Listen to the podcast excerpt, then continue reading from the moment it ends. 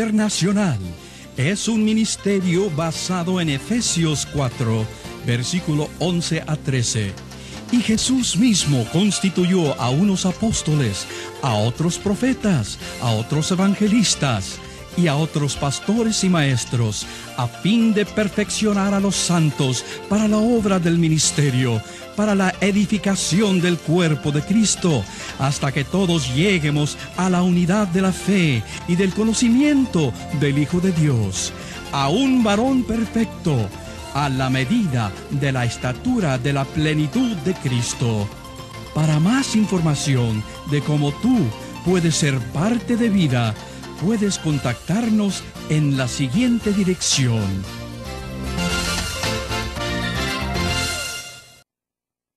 ¿Qué tal hermanos? ¿Cómo están? Nuevamente aquí en esta nueva lección. Estoy muy emocionado porque ese es un tema que me apasiona, ya que gracias al Señor y a su conocimiento y a su espíritu eh, que vino a mi vida en un momento en particular y a mi familia, pudimos ordenar nuestra casa y así obtener victoria. Una de las cosas que más destruye a la familia cristiana es que los órdenes de prioridades están totalmente eh, desordenados. Entonces, quédese en esta lección. Vamos a aprender cómo ordenar, cuál es el orden divino en cuanto al orden de prioridades en la familia cristiana.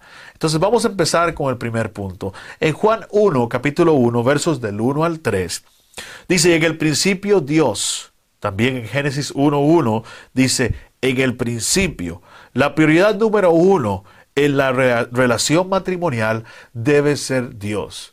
Yo creo que si mantenemos un balance y ponemos a Dios en el centro de nuestro matrimonio y de nuestro hogar, vamos a obtener victoria. Como decía en las lecciones anteriores, en el matrimonio no manda el esposo ni la esposa. En el matrimonio quien gobierna el hogar es Dios. Claro, dejó la responsabilidad sobre el hombre para ser el que falé, el que fuera primero, el que estuviera al frente, el que diera su vida por ese matrimonio, por esa familia. No con autoridad, no con militarismos, no con gritos, no con amenazas, sino de una manera espiritual, entregando su vida eh, ofreciéndose voluntariamente para lograr así el beneficio de su familia. Entonces, eh, yo, yo voy a leer un poco lo que escribimos aquí en el manual porque me va a ayudar a ilustrar lo que quiero enseñar. Dice, es lamentable como para algunos sus prioridades no han sido bien establecidas, por lo que rápidamente se ven cosechando las consecuencias de su error. Muchos de ellos han hecho de su ministerio la prioridad número uno o a, su familia la han puesto en el lugar de privilegio en su corazón. Dios es Dios, es celoso y no comparte su gloria con nadie. Él desea el primer lugar de nuestros corazones, desea gobernar nuestras vidas y ser el Señor y Rey. Si has caído en este error, ya sea por falta de conocimiento o involuntariamente, es necesario usar la llave del arrepentimiento y darle a Jesucristo nuevamente el lugar que se merece. Este punto es importante porque a veces nos metemos en el ministerio, a veces nos metemos en el trabajo de la iglesia y nos olvidamos de nuestra familia.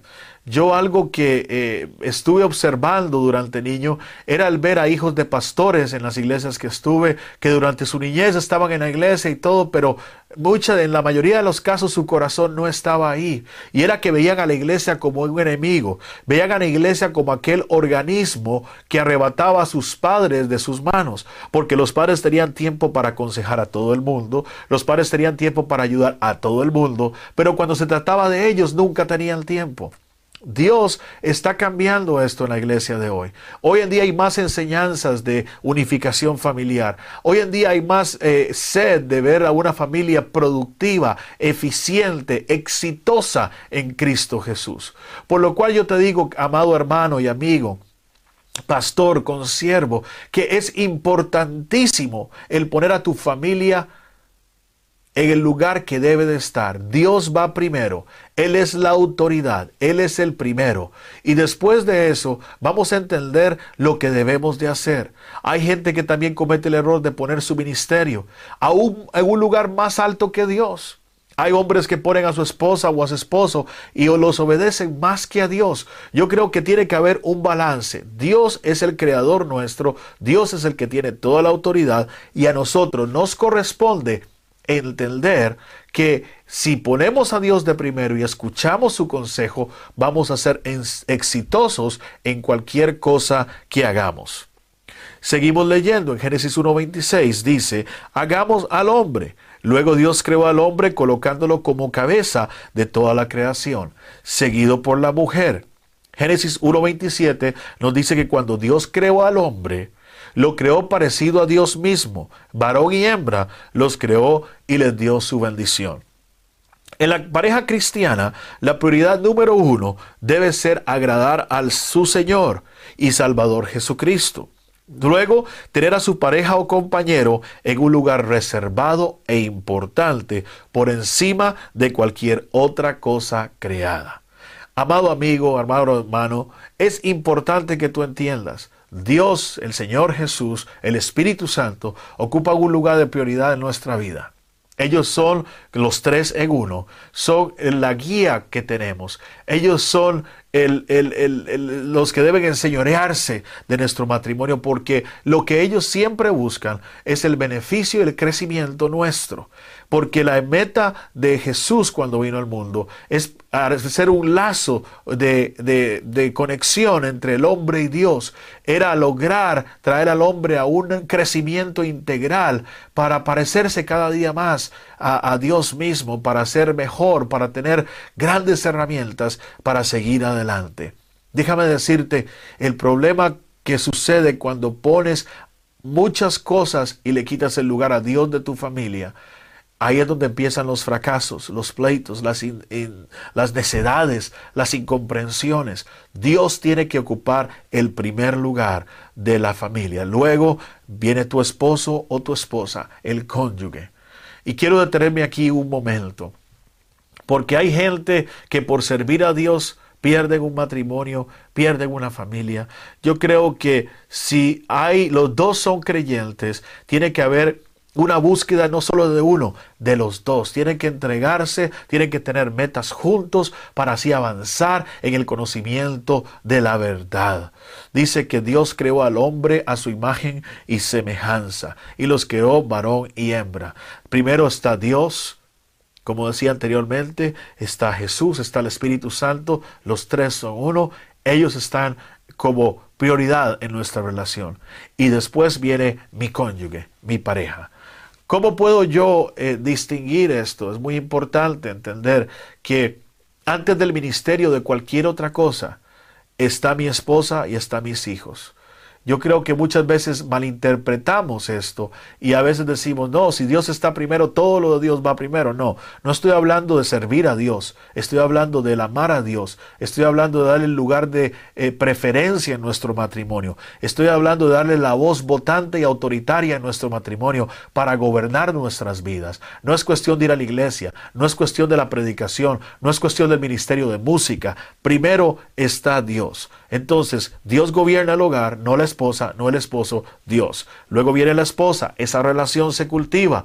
Y entonces, si tenemos al Espíritu Santo, si tenemos a Dios mismo, Jesús en nuestra vida como Señor y Salvador, entonces ellos nos ayudan a tener armonía en nuestro matrimonio. ¿Ok? Entonces vamos a entender esto de una vez por todas.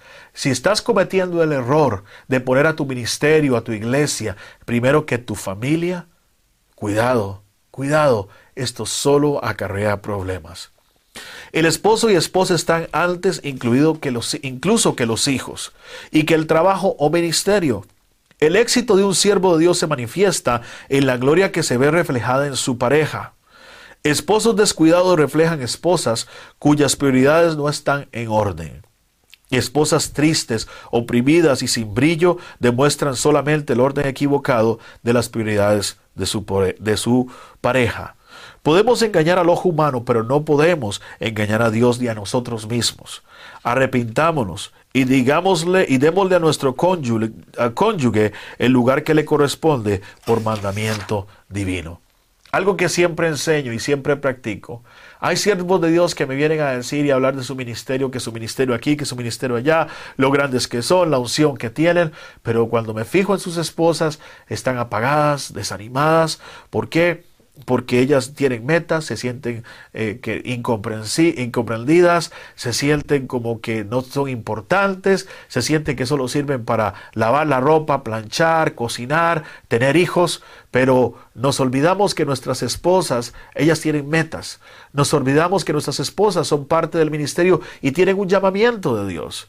Entonces yo creo que tenemos que ser flexibles, no todos los casos son iguales, pero sí te voy a decir una cosa, Tienes que darle honra a tu mujer. Tienes que entender de que ella tiene que realizarse. Tienes que entender que si ella se ve bien, tú te ves mejor. Esposa, eso va para ti también.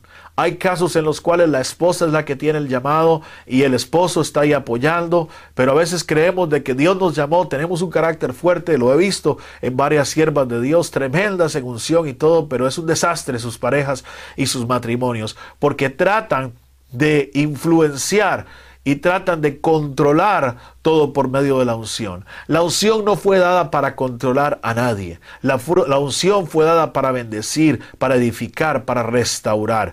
Entonces, mi consejo para ti, sierva de Dios, es de que si Dios te ha hecho un llamamiento, que tú veas en tu esposo a tu aliado y también que entiendas que Él tiene un llamado. Tal vez no tenga la expresión que tú tienes, tal vez no tenga la, eh, el, el, don de enseñanza que tú tienes o el don de predicación, pero hay un llamado de parte de Dios para su vida. Y no puedes brincarte el orden de prioridades. Está Dios, después está tu esposo, tienes que honrarlo. Igual del esposo a la esposa. A veces decimos, mi esposa no puede predicar, mi esposa no puede ni cantar, no te preocupes. Muchas veces es que hay temor y es que hay e inseguridad que nosotros mismos como ministros o como personas hemos plantado en nuestro cónyuge, impidiendo que se desarrollen y que lleguen a la estatura que Dios tiene para ellos. Cuando una pareja está imposibilitada físicamente para tener hijos, esto no debe ponernos en condenación. Ese es un problema para Dios. ¿Por qué? Porque Dios quiere resolver esta situación a su debido tiempo. ¿De qué estamos hablando en este siguiente punto? Ya tú lo sabes. Primero está Dios, después nuestro cónyuge y después están nuestros hijos. Génesis 1.28 nos dice que Dios le dio al hombre la oportunidad de reproducirse para perpetuar la bendición hablaba en lecciones anteriores que el propósito de tener hijos no es simplemente el, para tener hijos y llenar la casa de, de gente, no. El propósito de los hijos, y los hijos no vienen, pongámoslo de esta manera, ellos no vienen de, de, una consecuencia de una relación sexual solamente. Los hijos fueron dados con el objetivo de perpetuar la bendición. Lo que está en mí será transmitido. Es perpetuar lo que Dios me ha dado. Y eso tenemos que entenderlo. Es la voluntad para toda pareja el tener hijos. Hemos visto Lorena y yo grandes sanidades y milagros en parejas las cuales no podían tener hijos, son estériles, los traemos a este convencimiento y les decimos, tienes que reclamar según la palabra de Dios. Y si tú eres una de estas parejas, en el nombre de Jesús, yo ordeno a estos órganos reproductores que funcionen, porque de acuerdo a Génesis 1.28, la bendición de Dios y el propósito de Dios para el matrimonio es que nos reproduzcamos y que tengamos hijos. Entonces yo ordeno a sus cuerpos que se alineen ahora mismo en el nombre de Cristo Jesús a la voluntad establecida en la palabra de Dios. En la pareja cristiana los hijos son la perpetuación de la bendición. Además, recordemos la palabra, y se unirá a su mujer, esa palabra, como vimos anteriormente, tiene la connotación de aparearse y reproducirse. Gloria a Dios, porque cada vez que uno de nuestros niños nace, el Evangelio continúa. Esos son los futuros profetas, los futuros maestros, evangelistas, apóstoles, los futuros servidores, los futuros, oh mi Dios, eso me emociona, porque cada hijo que nace, nace con un propósito divino. No olvides Y ten mucho cuidado también con lo que tú hablas a tus hijos. Siempre habla lo que la palabra de Dios sobre ellos. Siempre habla palabras proféticas diciendo que ellos serán siervos de Dios, diciendo que Dios les ha llamado. Pídele al Señor una revelación de lo que tus hijos llegarán a ser, cuál es su función en el cuerpo de Cristo y anímate en el nombre de Jesús. Entonces, eh, en Génesis 2.15, Dios puso al hombre en el jardín del Edén para que lo guardara lo cuidara y lo mantuviera. Al hombre se le dio la ayuda idónea para el ministerio, trabajo o servicio que él debía cumplir. Un ministerio cualquiera que sea, siempre será más efectivo cuando ambos están de acuerdo. Hermano, si tu esposa está contraria a lo que Dios te ha mandado hacer, yo no te digo que pares y no lo hagas. Lo que te digo es de que tu primer obstáculo de fe tu primera oportunidad para poner tu fe en acción, pongámoslo así, va a ser el que el Espíritu de Dios se manifieste en la vida de tu esposa y ella entre en el convencimiento de lo que Dios tiene para ella. Yo recuerdo anteriormente que eh, uno de los milagros más grandes que yo pude vivir eh, recién casado fue que cuando quedaba, mi, mi esposa quedó embarazada de mi primer hijo, Daniel ella tenía en su mente el volver a trabajar y el, el porque estaba en un trabajo de secretaria ejecutiva en el Instituto eh, de Electricidad, tenía una muy buena posición, le acababan de aumentar el salario, tenía grandes oportunidades de surgir empresarialmente. Y ella estaba muy emocionada y dijo, pues no, lo voy a poner con una criada al niño y, una niñera y, y, para eso yo gano dinero y para eso esto, pero Dios ya me había hablado de que él iba a ser un profeta, él me había hablado de que había un propósito con Daniel y yo le dije a mi esposa, ¿sabes qué? Yo siento que no debes trabajar. Hermano, eso fue tremendo. Ella se enojó, se armó un pleito tremendo. Eso fue algo, bueno, increíble, la discordia. Y duró semanas en que ella decía, yo vuelvo a trabajar aunque usted no quiera y todo. Y yo le dije, bueno, Espíritu de Dios, tú me hablaste. Yo no puedo hacer absolutamente nada. Si tú no te manifiestas en la vida de mi esposa y le muestras tu voluntad, nada hago yo con decírsela si tú no te manifiestas en ella. ¿Sabes qué sucedió? Lorena eh, un día estaba en la casa, yo estaba trabajando y estaba en la casa cuidando a Daniel y el Espíritu Santo le dijo a ella, ¿sabes qué? Mi voluntad es de que no vuelvas a trabajar y te dediques a tu hijo. Yo no estoy diciendo que tú tienes que hacer esto, te estoy explicando lo que sucedió en nuestro caso. Lorena me cuenta que ella lloraba y lloraba y lloraba porque tenía que renunciar a algo que ella amaba mucho, su trabajo. Porque si algo tiene ella es que es una mujer dedicada y una mujer que le gusta la excelencia. Y siempre que tú eres así, Dios te bendice y te levanta. Bueno, para demostrarte cómo Dios trabaja, el Espíritu de Dios la convenció y llegó luego a mí y me dijo, ¿sabes qué? Perdóname, He sido bien intransigente en las pasadas semanas y sinceramente era algo que no quería tocar, era algo que ya había decidido y simplemente si Dios no se aparecía y me hablaba no había manera. Y yo le dije, ¿sabes qué? Yo sabía eso. Y le di gracias, gracias a Dios y gloria a Dios de que Él pudo comunicar su voluntad a mi esposa y hacer que ella entonces entendiera su voluntad y tomara su camino, el camino de bendición. Y no solo se quedó con Daniel, se quedó con mis otras dos hijas. Y déjame decirte, hasta el día de hoy nada nos ha faltado, Dios nos ha prosperado, hemos caminado en victoria. Y lo más importante es con este ejemplo, es de que Dios habla al corazón de sus siervos. Si hay un momento en el cual tú y tu esposa no se pueden poner de acuerdo, no pierdas el tiempo discutiendo.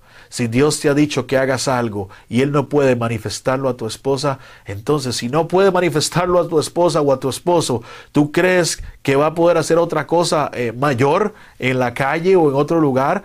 Entonces empieza por tu casa. Empieza pidiéndole la confirmación y el sello sobre lo que Él te ha dicho en tu propio hogar. Aleluya. Entonces, eh, vamos a seguir hablando aquí que tanto el hombre como la mujer tienen una función específica en la visión que Dios les dé como pareja. Existen más tentaciones y luchas para un ministro que se desenvuelve solo que cuando los dos comparten una misma visión y llamado. Si aún no sabes cuál es tu lugar en el ministerio junto con tu cónyuge, pídele al Espíritu Santo. ¿Ves la importancia del Espíritu Santo? Pídele al Espíritu Santo que te implante la visión y el llamado que una vez les dio. Él te dará una tarea específica por hacer, en el caso de la mujer, como ayuda idónea y perfecta para la realización de ese llamado, en el hombre como la cabeza perfecta para guiar y proteger la visión. Entonces, ¿ahora entiendes cómo esto trabaja? Si ponemos a Dios en el primer lugar en nuestro orden de prioridades, viene nuestro cónyuge y ponemos a nuestros hijos, Él va a ayudar a que haya un balance, a que haya una armonía y nos va a guiar. Otro gran testimonio que recuerdo también, y esto no, sé por qué siento compartirlo con ustedes, fue el tiempo en que nosotros, el Señor nos había hablado desde eh, hacía 10 años antes de venir a vivir a los Estados Unidos, de que Él nos llamaba una nación del norte, eh, cinco años antes nos habló de venir a los Estados Unidos y, siempre lo tomamos, bueno, eso es un futuro, pensábamos tal vez más adelante, cuando estemos viejos, cuando los niños crezcan y todo, pero yo me acuerdo que estaba en Panamá en una convención de varones enseñando y el Espíritu de Dios me habló en el hotel y me dijo, Jorge, es hora de moverse, nos dio el lugar, ya habíamos venido en un plan de visita y resulta de que en ese instante el Espíritu de Dios habla a mi vida y me dice, es hora de moverse yo le dije, Señor, si ese eres tú, yo quiero que tú le hables a mi esposa porque los dos tenemos familia, toda nuestra familia está en Costa Rica, eso depende de aprender un nuevo idioma, tomar un reto eh, realmente grande y necesito que tú seas el mediador de esta situación. ¿Y sabes qué sucedió? Esto es increíble. Agarré el teléfono, iba a llamar a Costa Rica, mi esposa estaba tratando de llamarme al mismo tiempo a mí. Y cuando logramos comunicarnos, ella lloraba y me decía, tengo que contarte algo. Yo le decía, no, yo tengo que contarte algo.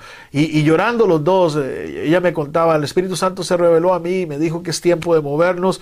Tomamos ese reto Vendimos todas las cosas. Me acuerdo que realizamos uno de los primeros eh, ventas de garaje que se llama aquí en Estados Unidos Garage Sales, donde la gente en su parqueo o en su cochera de la casa eh, ponen todas las cosas que quieren vender que ya no ocupan. Nosotros sacamos todo, miren, todas las cosas, la gente pasaba y compraba y en parte nos dolía porque habíamos comprado todo esto con mucho esfuerzo, pero también estábamos alegres porque sabíamos que estábamos cumpliendo la voluntad de Dios. Y déjame decirte, fue tan especial esos tres meses de preparación porque estábamos juntos trabajando, ella con los papeles de migración, yo vendiendo, haciendo aquí, que vendiendo el carro, que el estudio de grabación. Dios se movió de una manera preciosa. Fuimos un equipo total y el primero de diciembre eh, de ese año logramos llegar a este país donde Dios nos estableció y hoy en día, diez años después, estamos disfrutando de una vida segura, plena y nuestro ministerio floreciendo y hemos viajado ya a 53 países del mundo, porque no solo nos trajo a los Estados Unidos por traernos, nos dio una palabra que nos llevaría por las naciones, por todo el mundo, predicando su palabra. Entonces, era muy difícil convencer a mi esposa de esto, pero Dios hizo la obra y plantó la misma visión en ella que yo tenía, que había plantado en mí, y fuimos eso fue como algo increíble, como, como trabajar lo que llaman las zanahorias y las habichuelas, como fue algo perfecto. Eso es algo que no hemos trabajado inseparablemente. Situaciones difíciles, claro, todos tenemos situaciones difíciles, pero cuando tenemos una misma meta y un mismo orden de prioridades, siempre vamos a avanzar, siempre vamos a seguir adelante. Entonces, voy a hablar un poquito de lo que es ser ayuda idónea. Porque a veces eh, hay hombres que piensan que la esposa ayuda idónea es me aplanchas la camisa, me aplanchas el saco, me limpias la ropa, me lavas el carro, me tienes comida. No, no, no, no. Hay, hay algo. Vamos a leer la escritura. En Génesis 2, 15, 24 dice, tomó pues Jehová Dios al hombre y le puso en el huerto del Edén para que lo labrara y lo guardase. Y mandó Jehová Dios al hombre diciendo, de todo árbol del huerto comerás, mas del árbol de la ciencia del bien y del mal no comerás de él, porque el día que comieres morirás. Y dijo Jehová Dios, no es bueno que el hombre esté solo, le haré ayuda idónea para él. Formó pues Jehová Dios de la tierra toda bestia del campo y toda ave de los cielos, y las trajo a Adán para que viese cómo les había de llamar. Y todo lo que Adán llamó a los animales vivientes, ese es su nombre. Y puso Adán nombres a toda bestia, ave de los cielos y a todo animal del campo, mas para Adán no halló ayuda que estuviese idónea para él. O sea, Dios puso todos los animales enfrente y no había ninguno que cumpliera las especificaciones necesarias. Yo le doy gracias a Dios que Adán no escogió una jirafa o a un elefante o a un caballo eh, como una yegua como esposa. Yo doy gracias a Dios de que él pudo ver, aquí no hay, no hay, no hay nadie para mí, Dios mismo se dio cuenta. Y dice que Jehová hizo caer en sueño a Adán y se quedó dormido. Entonces tomó una de sus costillas y cerró la carne en su lugar. Y de la costilla que Jehová Dios tomó del hombre, hizo una mujer y la trajo al hombre. Eso me llama mucho la atención. No sacó un hueso de la cabeza para formar a la mujer. ¿Sabes? No sacó un hueso de la cabeza porque no era que la mujer llegaría a enseñorearse y a pelear por la autoridad. Tampoco sacó un hueso de los pies porque no quería que la mujer tuviera complejo de zapato, que siempre iba a estar ahí en la suela, con suel, de suela al piso. Dios la tomó de la costilla, que quiere decir el lugar medio. Eso quiere decir para mí que caminan a una misma distancia. Eso quiere decir que la tomó de un lugar perfecto. Entonces, si la toma de la costilla, forma a la mujer y la forma atractiva para el hombre la forma hermosa, la forma compañera idónea. Le da totalmente distinción, aún sobre todos los animales, aún sobre todas las plantas. Adán podía distinguir a Eva, su mujer, de cualquier cosa creada en ese huerto del Edén. Porque Dios quería que él supiera, esta es la ayuda que yo hice para ti es carne de tu carne, hueso de tus huesos. Por eso, mi hermano, tenemos que ser comprensivos, tenemos que honrar, tenemos que apoyar, tenemos que ayudar a crecer a nuestra esposa, porque no la tomó de nuestro zapato para tenerla debajo nuestro, ni la puso sobre nuestra cabeza, sino que la puso al mismo nivel nuestro, de nuestra costilla. Y oiga bien esto. Y dijo Adán, esto es ahora hueso de mis huesos y carne de mi carne. Esta será llamada varona, porque del varón fue tomada. ¿Has podido tú decir eso a tu esposa últimamente? Ella es hueso de mi hueso y carne de mi carne. O tal vez dices, y lamento el día que me casé con ella. Si no puedes identificarte, si no puedes valorar el milagro que Dios hizo en permitir que ustedes se unieran con un propósito, entonces no estás en nada y tienes que arrepentirte. Dios te puso a esa compañera o a ese compañero con un propósito perfecto. Y era para que juntos, dice la palabra, que uno derribarán mil, pero dos derribarán diez mil. Eso se llama dinamita. Diez veces lo que una persona hace lo hace una pareja. Gloria a Dios. Aleluya. El propósito de Dios para el hombre en el huerto era que lo cultivara y lo guardara Dentro de esas posibilidades estaban el servir, adorar, guardar, proteger y ahorrar. Dios reconoció entonces que Adán necesitaba una ayuda idónea para poder llevar a cabo el trabajo eficaz, eficazmente. Ayuda idónea. Vamos a estudiar qué significa ayuda idónea. Esta palabra en el hebreo es ser negev. Negev se encuentra como una frase proposicional. Que neged es una pareja contraparte adecuada. La palabra idónea significa lo opuesto, lo contrario, la contraparte. Adán necesitaba una pareja que fuera como él, pero a la vez diferente. Alguien que fuera parte de él, pero con individualidad propia también. El propósito de Dios en crear a Eva era complementar a Adán y servir de contraste. Ambos deben complementarse y ayudarse, siguiendo el destino o plan que Dios tenía para ellos. De acuerdo con esta definición, el destino nuestro es estar en armonía con nuestras parejas y juntos llevar a cabo una labor eficaz. Te repito esto, de acuerdo con esta definición, el destino nuestro es estar en armonía con nuestras parejas y juntos llevar a cabo una labor eficaz. La voz hebrea para hombre en este pasaje que estamos estudiando es ish. Y el término hebreo para mujer es isha. El hombre estuvo completo en sí mismo desde que Dios le formó del polvo de la tierra, pero se hallaba solo.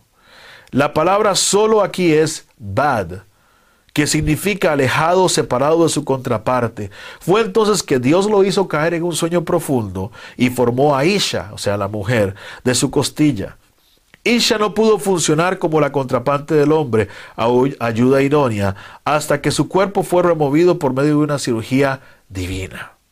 Mientras el hombre estuvo solo, o sea, separado de su contraparte, no pudo funcionar eficazmente. La necesidad del hombre fue su soledad y separación. La mujer por eso fue creada como su compañera, asociada y contraparte adecuada.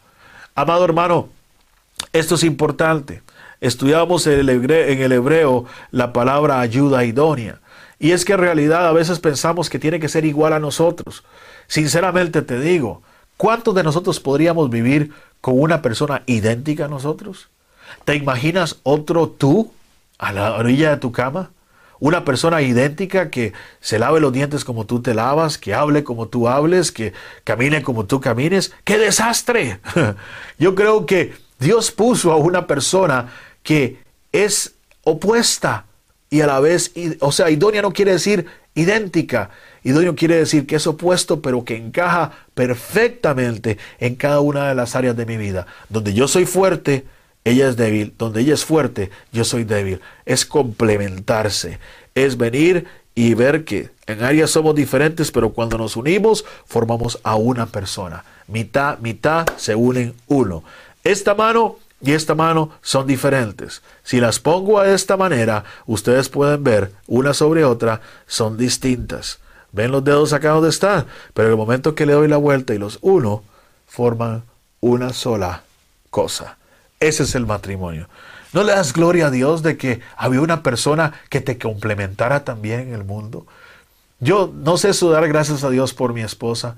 Sabes, a veces en momentos de dificultad y problemas uno dice cosas que no eh, siente, porque es la naturaleza de muchos de nosotros. Y es algo que debemos de corregir, pero sinceramente tenemos que decirle a nuestras esposas diariamente, gracias doy a Dios de que te encontré. Gracias doy a Dios de que estás conmigo, porque me siento pleno, me siento lleno. Aleluya. Entonces, seguimos eh, leyendo una parte importante que nos dice que Ish y Isha, ¿ok? Fueron complementados. El hombre estaba solo, el hombre estaba desanimado, el hombre estaba angustiado. ¿Te imaginas ver a las jirafas, em, hembra y hombre juntos, a los leones, a, los rinocerontes, tu nombre? Y el hombre tal vez caminar y yo me imagino a Adán buscando, ¿quién será como yo? ¿quién será como yo? Y tal vez hizo esto, tal vez, imagínate, agarró las manos y las puso encima de muchos y no eran iguales. Pero Dios sacó a alguien de su costilla, formó a la mujer y cuando me imagino la primera vez que Dan la tomó de la mano, dijo, wow, calzamos, mira, increíble, Dios es bueno, Dios es bueno. Vamos a repasar un poco el orden de prioridades de la familia. Primeramente hablábamos de Dios. Él tiene que ser el centro. Dale a Dios la autoridad de gobernar tu hogar. Amigo, hermano, no tengas temor. Hablo a los hombres ahora mismo. No es cuestión de ceder la autoridad. Si Dios es la autoridad de tu hogar, todo va a marchar bien.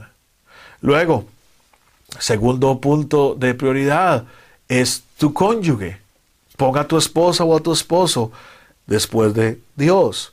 No tomes de excusa, oh, es Dios va primero, la iglesia, esto. No, no, no, no, no, no, te explicaba anteriormente que cuando ponemos a Dios como cabeza y como autoridad principal de nuestro matrimonio, eso quiere decir que vamos a darle oportunidad de hablar y de guiarnos a nosotros para así obtener bendición y obtener victoria.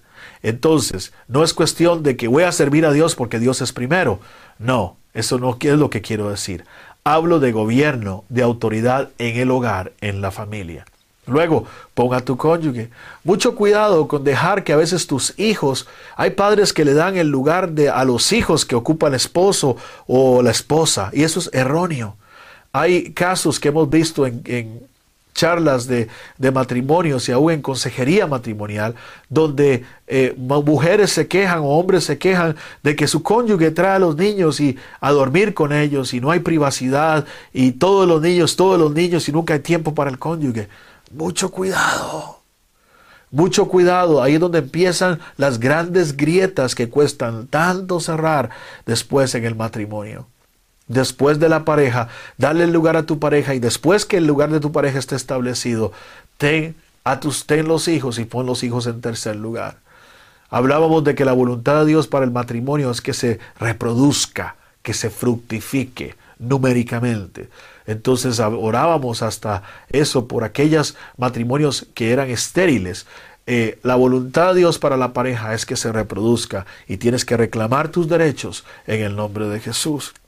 Yo diría que después de los niños yo pondría a la iglesia, porque es importante, la iglesia es el lugar donde venimos y como familia estamos juntos, donde recibimos un crecimiento integral.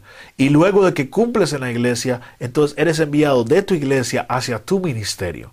Entonces, para mí el ministerio primero está Dios, mi esposa, los niños, la iglesia, y el ministerio está de último porque no puedo ser eficaz en el ministerio si no tengo una familia estable. Escúchame bien, mi amigo. No podrás tener un ministerio eficaz si no tienes un ejército detrás tuyo apoyándote. Y el mejor ejército que puedes tener es tu esposa y tus hijos. No te desanimes si tal vez tu esposa o tu esposo no creyente. te aconsejo que seas aún mejor en este sentido, sé más cariñoso o cariñosa. Sé una persona entendida. Sé una persona que, que tome el lugar de ese cónyuge que no conoce al Señor. No te estoy diciendo que haga lo que esta persona quiera, no. Pero a veces tomamos la actitud de que como tú no vienes a la iglesia, no me digas nada. No quiero sentarme a comer contigo, no quiero ir a un restaurante, no quiero hacer absolutamente nada. No quiero ser romántico porque tú eres un impío. No cometamos ese error porque muchos esposos no vienen al convencimiento de la verdad por la experiencia conyugal que tienen. Y dicen, si así es en la casa, va a ser peor en la iglesia, mejor ella en la iglesia y yo en la casa si tenemos paz. Ten mucho cuidado.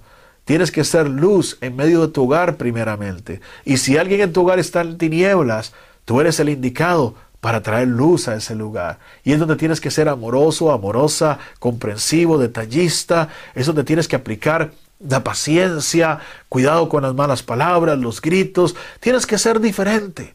Siempre hemos dicho, Lorena y yo, tenemos que hacer de nuestro hogar un lugar de paz y de armonía, en el cual la gente le guste estar, en el cual nuestros hijos quieran estar. En Estados Unidos vemos un fenómeno que a los 16, 17 años los jóvenes están deseando salir de sus casas, porque es tanto el infierno y la presión de que no quieren estar ahí.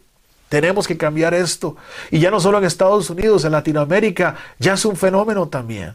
Entonces mucho cuidado, mucho cuidado con hacer de tu casa un infierno. Eres candil en la iglesia.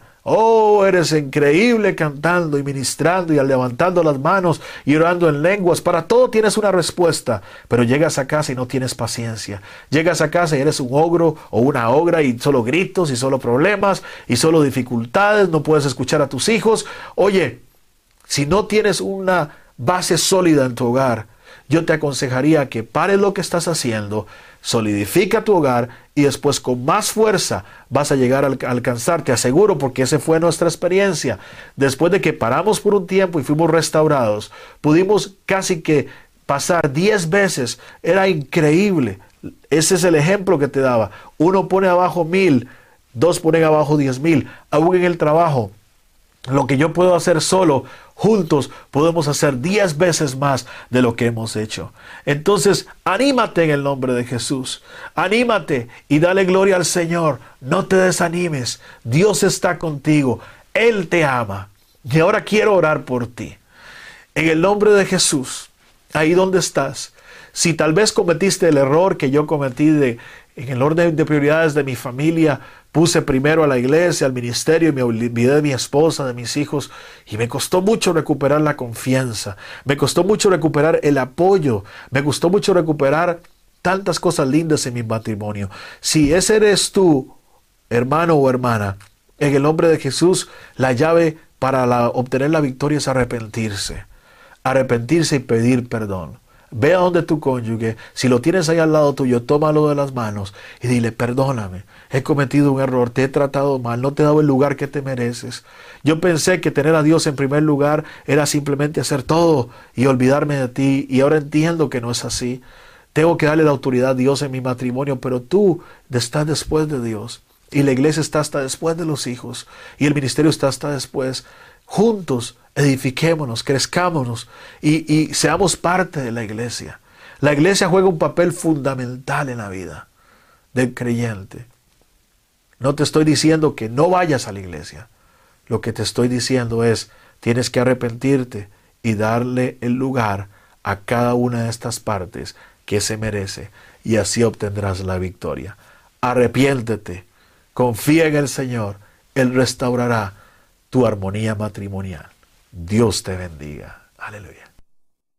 Les habla su hermano y amigo Lee Short, fundador del Ministerio Vida Internacional.